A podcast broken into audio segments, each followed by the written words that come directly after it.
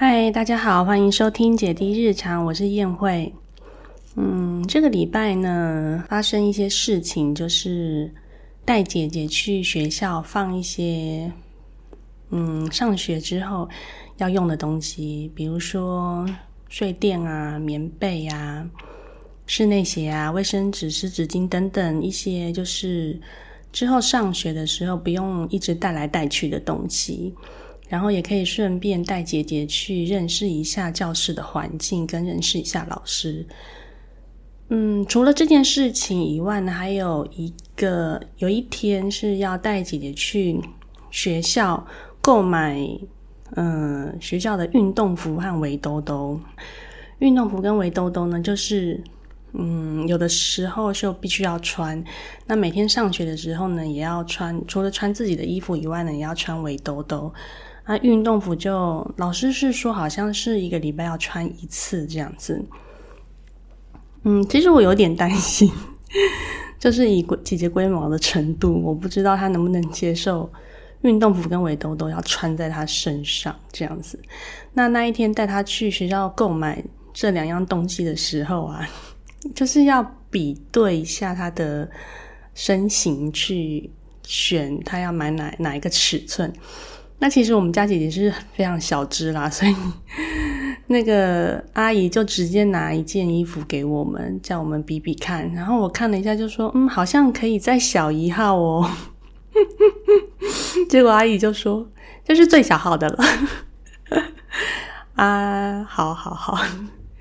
啊，反正姐姐之后会再长大，没有关系。但是呢，在比对衣服的时候啊，姐姐就是有一种很。万般不想要被被比的那种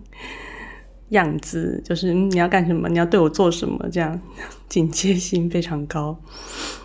嗯，后来回家之后啊，我就我有我就是会稍微跟他提一下，然后给他看一下，就说哦，这个是上学要穿的哦，这样子。然后今天一早起来啊，哦，明天要上学，明天是开学的第一天。然后今天一早起来呢，他就看到那个运动服，因为昨天洗嘛，然后今天就把它收起来，我就放到床铺上。他就看到运动服，然后就说：“嗯，这个是什么衣服？”这样我就说是学校的运动服哦。诶，他就说他要穿，然后我就想说：“嗯，你真的要穿吗？”他就他就说他要穿。我就想说，哎，好像反应还不错哦，就让他穿整套这样，就是他自己要穿的，我就让给他穿起来，他也蛮开心的，然后就穿一整个早上，就一直穿。我想说，他可能今天就会穿这一套吧，结果没想到到了中午呢，妈妈自己还在暗自庆幸说，哈，姐姐对这个衣服没有排斥感，哎，真是太棒了。结果没想到到了中午呢，他就在那边咿咿呀啊发，一直发出非常不高兴的声音。我就看想说他是怎么了，他就一直在那边自己要把那个裤子脱下来，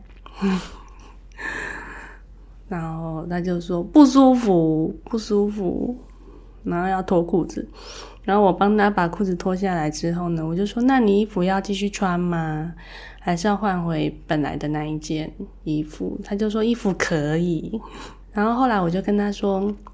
哦，这个是上学要穿的运动服哦，可是没有要每天穿，就是有的时候老师说明天要穿运动服的时候，那就要穿运动服哦，就是有的时候要穿。”然后他就用非常坚定的语气跟我说：“不可以。”我就说：“大家都会穿哦，跟大家穿一样哦，如果要穿的时候。”他就说不可以，呃 运动服的裤子被打枪了，好吧，那就之后再看看，以后上学之后再看看他要怎么样。嗯，好，那我们今天要聊的主题呢是关于宝宝会走会走路这件事情。嗯，会特别想要讲这件事情呢，是我相信新手妈妈。如果你只有一台，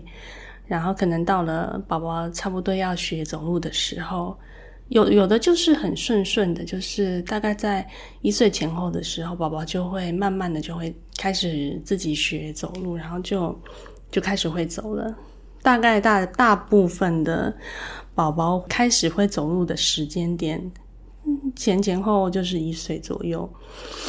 但是呢，我们家姐姐呢，非常非常晚才会走路，所以其实我那个时候就是，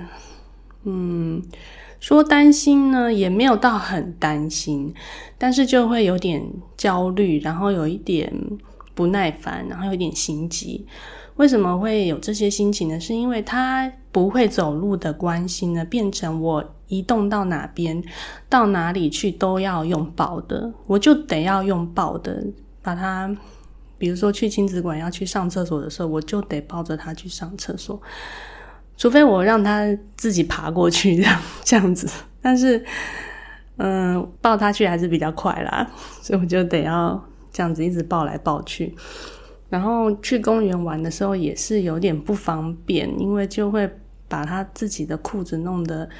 很脏，然后磨损的很严重。这样如果不怕他爬的话，其实唯一担心的就是衣服会磨损的比较快这样子。所以那时候姐姐就是一直都还不会走路，然后呢是一直等到什么时候呢？是一直等到她一岁四个多月的时候。她才开始有，嗯，一些行为表现出，嗯，好像要开始会走路喽，有一些特别的行为出来。那我从姐姐的行为，就是肢体发展开始讲起好了。其实他在整个，嗯，人家说七坐八爬九站吗？对不对？七坐八爬九站这样子，他的坐爬站的历程有一点跟一般我们听到的不太一样。嗯，他是先会爬才才会坐的，他一直很都不太会做，就是嗯没有办法自己好好的坐在地板上，他是不行的。呃，他不知道为什么，因为我不知道跟早产儿有没有关系啦。但是他就是一直都没有办法自己靠自己呃肌肉的力量的那种支撑力，好好的稳稳的自己坐在地上看书这样子，他一直都没有办法。然后所以呢，如果要看书什么的，啊，就是他就是趴着看，或者是呢，嗯，我要坐在他后面帮他撑着。但是其实他就会有点像是躺在我身上看书这样。但是他就是比较早会先爬，那他爬的时间点呢，也没有说很晚，他是七个半月开始会爬的，然后他的那种爬一开始会爬，是为什么会有这个动机呢？是我那时候看到他。嗯，翻来翻去啊，就是其实清清醒的时候都会有一些很多的活动想要做，所以我就有时候在客厅的地垫，然后有的时候会带他去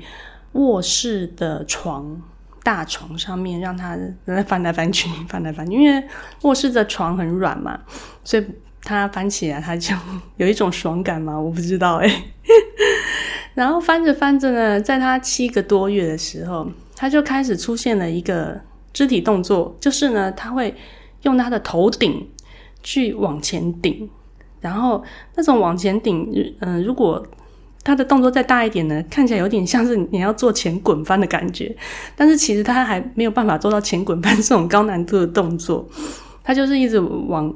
头头顶用头顶去往前顶，然后呢，两只脚呢就在后面往前踢。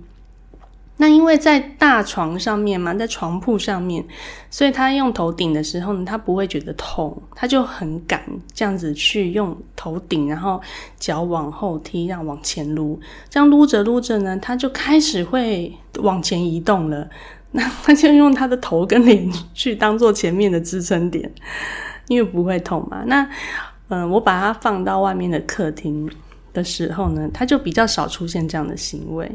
好，然后他在大床上面出现这样的行为之后呢，他就开始慢慢的会往前进了。往前进之后呢，到了外面的客厅，他就开始用他的两只手去撑，因为用头顶会痛嘛，所以他就用手去撑，然后慢慢的他就会开始往前移动，渐渐的他就会出，就他就顺利的出现往前爬的这个肢体发展的动作，大概就是在七个半月左右的时间。所以其实他这个时间点是还蛮正常的，就是蛮 OK 的，就也不会太早，然后也不会说很晚。然后因为他往往前爬，就是需要有一个动力跟动机，他的这个往前的动机是很强烈的。但是到那个时候，他都还不会坐，他没有办法好好的坐在地上。然后差不多是到九个月的时候。他就会扶着沙发或扶着椅子比较高的物品站起来，就是扶站站在地上，双脚站在地上。但是呢，也差不多是同一个时间，他才能够靠自己的力量从趴的姿势变成坐的姿势。那呃，能够自己好好好的坐在地上呢，大概也是嗯九个月前，就是会扶站之前开始有一点那个迹象。有的时候大概八个多月的时候，我会把它放到那个餐椅上面，然后，但是它其实也做的有一点歪七扭八，就是其实没有做的很好。虽然说有靠背，那它，但是它一直是到会扶站的那个时候，同一个时间，它才能够靠自己的力量从趴的姿势转变成坐的姿势，哦。就是哎哎，其实听起来就是很晚呢，就是到九个月的时候，他才能够有这个能力这样子。那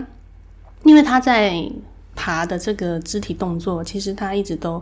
越爬越好。然后爬的时候，因为爬是需要很多靠身体各项的肌肉去完成这个动作的，所以其实我一直都没有担心说他的肢体发展上面会有任何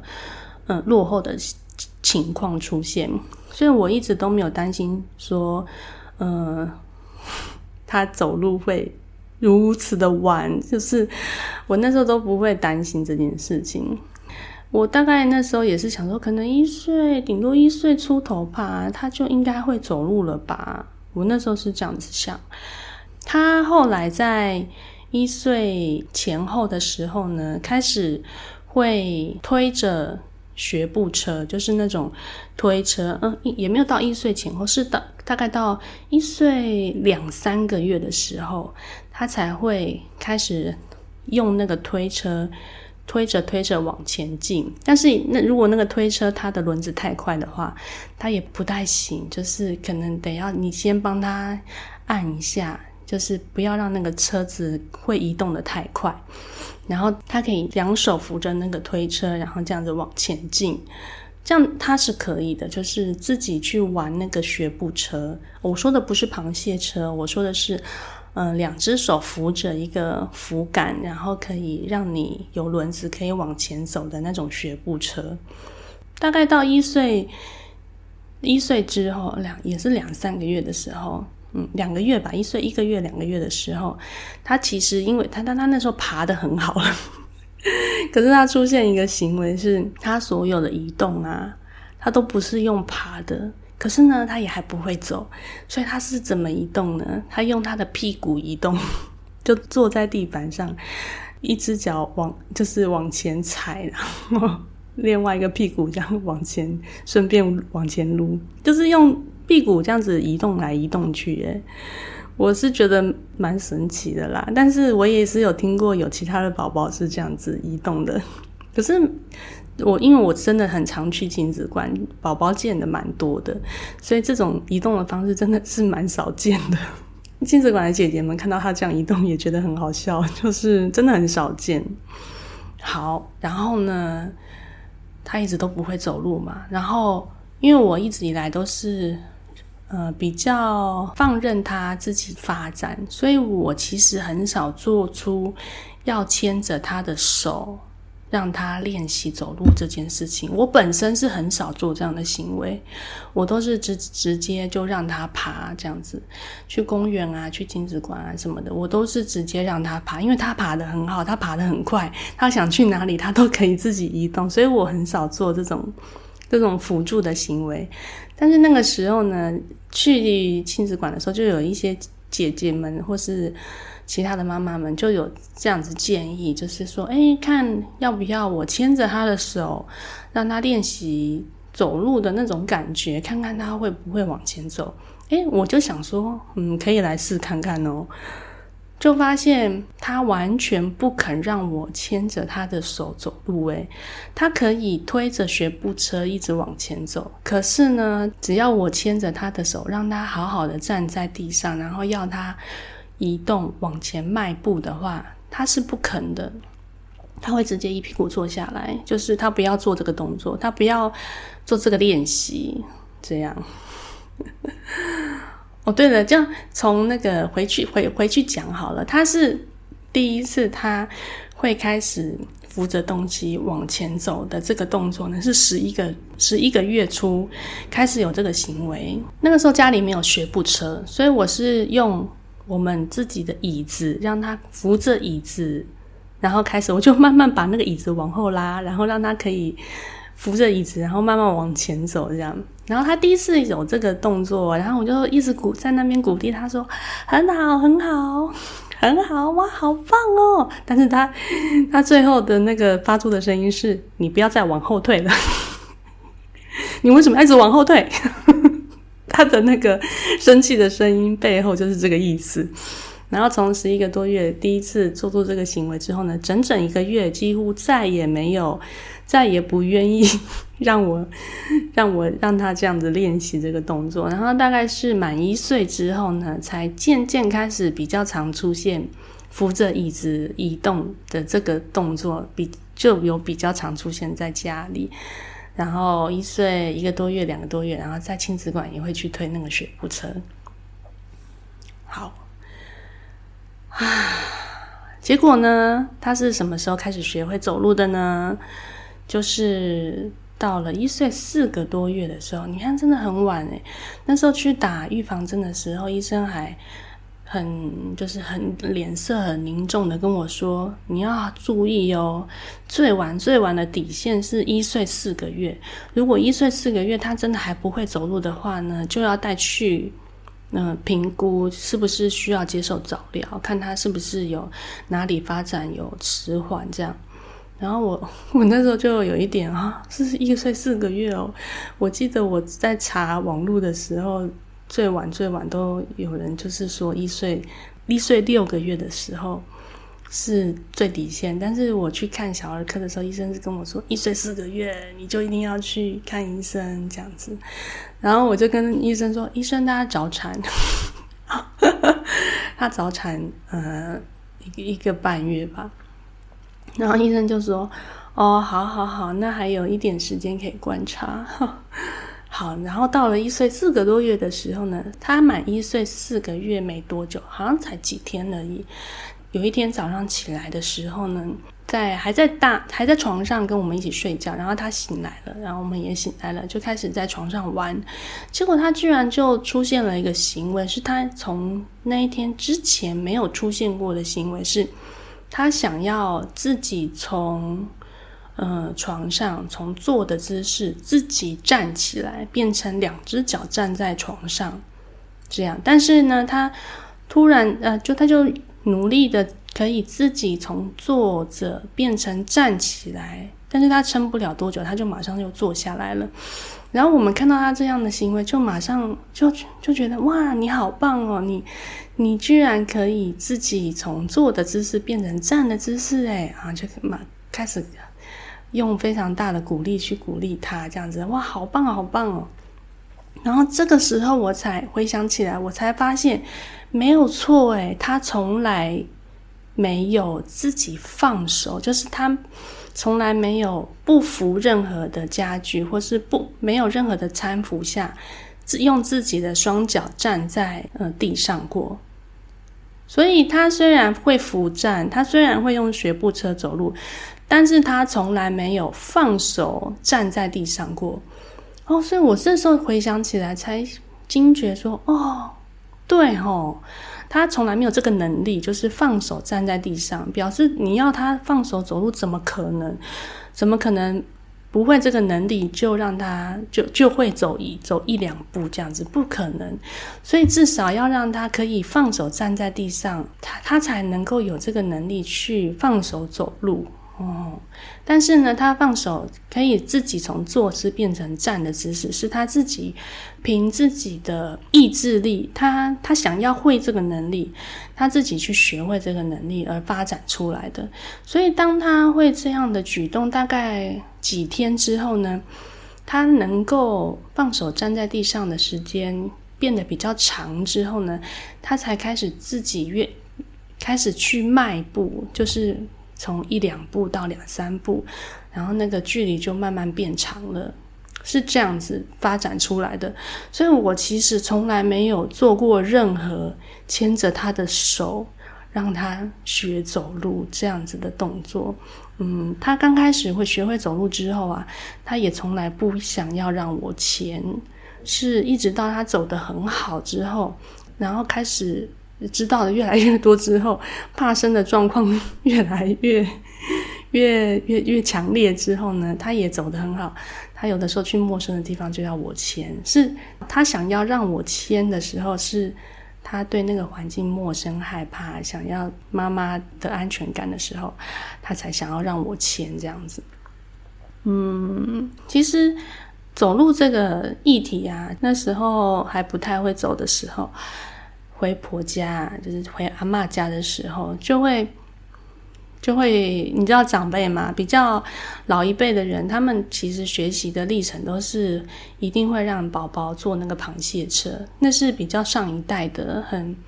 比较普遍的，嗯，育儿的物品。这样，就连我老公他的妹妹。我老公他妹妹生了三个小孩啊，四个小孩。那四个小孩呢，都是坐螃蟹车长大的啊。当然，就说坐螃蟹车长大，这个讲话有点怪怪的。应该是说，他们在要学走路的那个过程是有坐螃蟹车的。然后我其实去亲子馆的时候啊，也遇到一个妈妈，她那时候就有跟我说，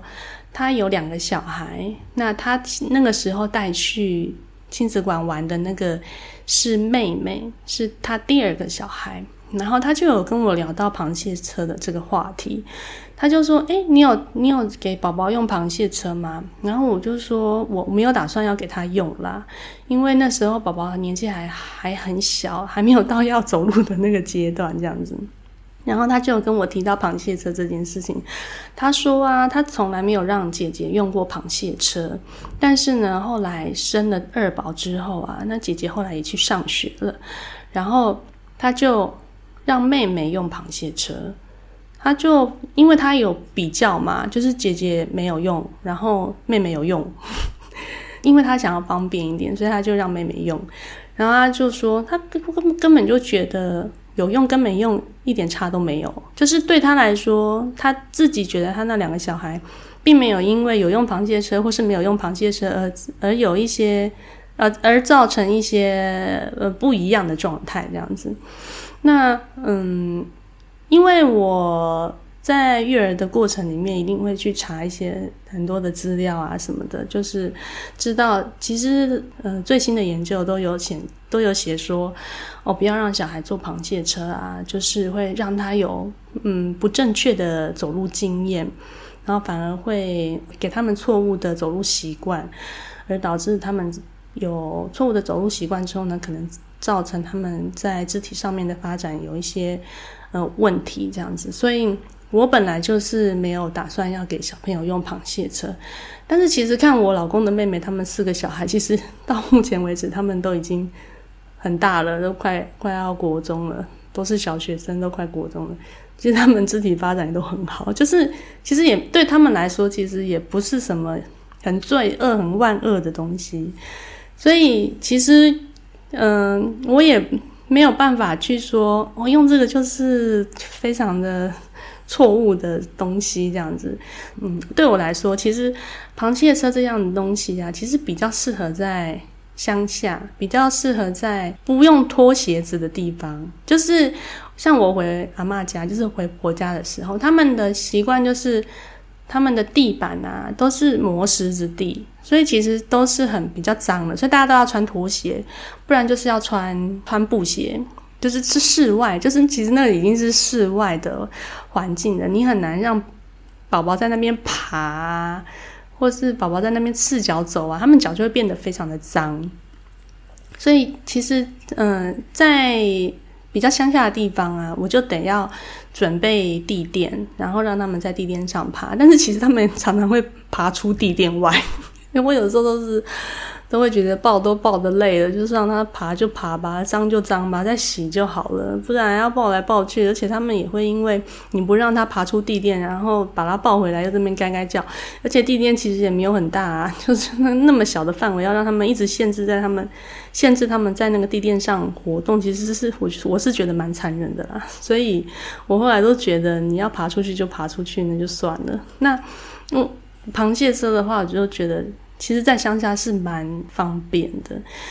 因为你爬出去，如果你嫌它们脏的话，那就只好把它们放在螃蟹车里面，让他们用脚去撸来撸去。然后呢，他们那个螃蟹车又有一个那个外围嘛，所以你也不怕它会撞到东西。但是，其实，在我们台北的家，啊就不是室外，就是。公寓里面，其实我们的生活的环境就不是室外，就其实空间没有那么大，然后呢，嗯，东西也没有那么多，其实不需要说要用一个螃蟹车让他们在 客客厅那边走来走去，其实也不需要走来走去啊，就让他们爬就好了，因为反正地板都是干净的，你不需要特别让他坐在那个螃蟹车里面。走来走去，除非呢，你是希望他练习走路这件事情。那我自己会就是会觉得，就觉得说，如果要让他练习走路这件事情呢，那就不需要选择螃蟹车啊，那就选择学步车就好了。他直接扶在那个学步车的那个杆子上面走来走去就好了。其实我一直到现在，后来就。有弟弟之后，我也其实一直都没有买学步车这样的东西。为什么呢？因为啊，就有扶椅子就好啦，就扶着椅子，然后我就嗯拉着椅子这样子走一走就好啦。就是不需要真的用到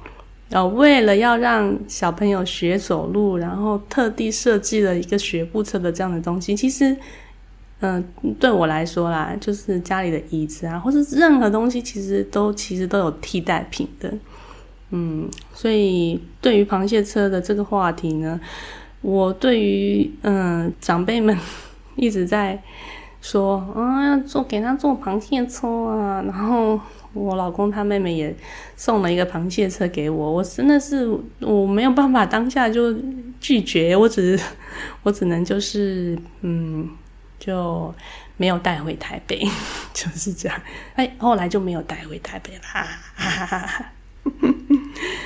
嗯，就没有办法当下拒绝说这个东西很不好啊，这样子就还要讲一些现在的研究，说说怎么样怎么样对宝宝身体发展不好啊，什么什么的。哎，老实说啦，那个研究也不是我在做，所以我。真的是也说不说不出来很多很明确的研究方法，或是研研究结果这样子，而且大家大家都是这样成长过来的，我真的很难去说这个很不好，因为别的小孩也都好好的，也都没事啊，这样子，对我来说我很难去说那个不好这样子。嗯，好，那再回来谈弟弟。弟弟呢就没有这方面的问题，完全没有，就是他的身体发展呢，就是比姐姐快很多，可能是男生的关系。说，嗯，其实也不能说男生的关系，因为我其实在外面遇到其他的妈妈，有的也都会跟我说，男生发展比女生还要慢。所以说，如果是男生的关系，身体发展动作比较快，也是我自己的经验跟。我的刻板印象而已，那也许就有一些男生发展的比较慢，这样。那我们家弟弟呢？他是在六个月的时候，还没有满六个月，即将满六个月的时候会往前爬的。但是呢，嗯，他哦，他他真的是蛮快的，就是六个月会爬嘛，然后七个月就会扶站，然后扶站没多久呢，他就会扶走，然后扶走没多久呢，他就会爬楼梯了。就是他从他从爬到站到走到爬楼梯，他的那个过程是非常迅速的。所以其实我那时候也一直以为弟弟很快就可以放手走路了。但是其实他还是一直等到了呃快一岁的时候，他才会走路，就是一个很正常的时间点。那为什么说很正常呢？因为我在亲子馆的时候，我就有遇过那种九个月就会走路的小宝宝，诶十个月就会走路的小宝宝，而且是走得很好的那种，十个月大的小宝宝就走得很好的，我也是有遇过。所以，所以每个宝宝其实都有他们自己的发展的过程。嗯，所以真的是天生的差异，真的是很大的。就是大家都有自己的成长的那个时间表啊。但是呢，弟弟，弟弟就是虽然发展的过程比姐姐的时间点都早，但是他就是有一个个性上嘛，就是他虽然那么早会走，但是他的。个性就是很莽撞，他就是觉得说我要会，我要会，然后呢，还刚会走路的时候就这样冲来冲去，然后还都走的不太稳的时候就冲来冲去，所以他其实呢很常常跌倒，然后跌跌撞撞，然后一下走一走就跌倒，然后就绊倒，被自己绊倒，或是被路上的东西绊倒，因为他就是要移动，他就是不管他。身体的呃平衡感还没有到很好，但是他就是要去做那件事情这样子。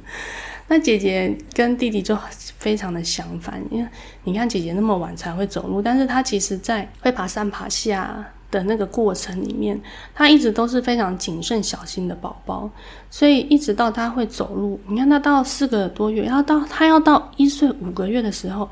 他才能够走得比较好。那他那个时候的心智发展其实就已经其实蛮成熟的，所以他在会走路的那个时候呢，我现在回想起来，他几乎没有让自己跌倒过。嗯，就是因为姐姐的身体动作一直都比较，后来都比较晚，所以呢，他其实一直都是比较谨慎小心的性格。那他当他会做这件。这项技能的时候呢，其实他一直也都很谨慎跟很小心。那反观弟弟呢，虽然你说他那么早就会走路了，但是他真的是，啊，你叫他不要不要那么莽撞，不要那么不小心，哎，怎么可能呢？就也没有办法说你说哎小心一点，他就会小心一点。他还是很努力的去探索。他只要遇到任何他觉得嗯有新鲜的事情。有新奇的事情，他就马上冲过去，哪哪管说有没有危险这样子，嗯，所以弟弟的脸上啊、膝盖啊、脚啊，哦，一直都是伤，一直都是淤青，淤青大大小小不间断。所以就是，其实我觉得不管怎么样，早走跟晚走都会有他们自己。自己会有自己的时间表，然后嗯，不管是早走或是晚走呢，各有优缺点啦。就是姐姐虽然很晚走，然后让我等得很焦虑、很心急，觉得很累，要抱来抱去。但是呢，她会走之后呢，几乎都不会让自己跌倒。但是弟弟呢，虽然很早就会走路了，但是呢，他就是一直横冲直撞、跌跌撞撞，然后到哪都用冲的。有好有坏吧，只能这样子讲，嗯，啊，大概就是这样，嗯，但是，呃，对于走路这件事情啊，就是我相信很多妈妈，如果自己的宝宝很晚很晚都还不会走路，一定会蛮。就会想说是不是哪里有问题，需要带去给医生看一下。我那时候因为姐姐很晚走路，就其实有上网做了一些功课，主要还是要看她在发展的过程里面是不是一直都有一些状况，比如说肌肉的发展状况上面会不会有状况，或是他爬行的能力是不是很协调，左右很对称等等这一类的嗯问题。如果是像低张型的宝宝，肌肉发展就是一直都软趴趴这样子，就那就是真的很早就看得出来，需要赶快去给医生做治疗、做早疗这样子。那因为我们家姐姐一直都嗯在爬行的方面很很伶俐、很协调，都爬得很好，所以我就比较没有担心到这种程度，就是很怕他需要去做早疗，就只能够等他等，就是等他自己可以。发展到走路这样的技能，好，好，今天要跟大家分享就是关于宝宝走路的这件事情。嗯，对我过来人的一些经验，可以给一些妈妈做参考。嗯，如果你喜欢今天的节目呢，帮我在 Apple Podcast 上面按五颗星的好评。有什么想要留言的话，也可以在上面留言给我哦。谢谢大家，那我们下次见，拜拜。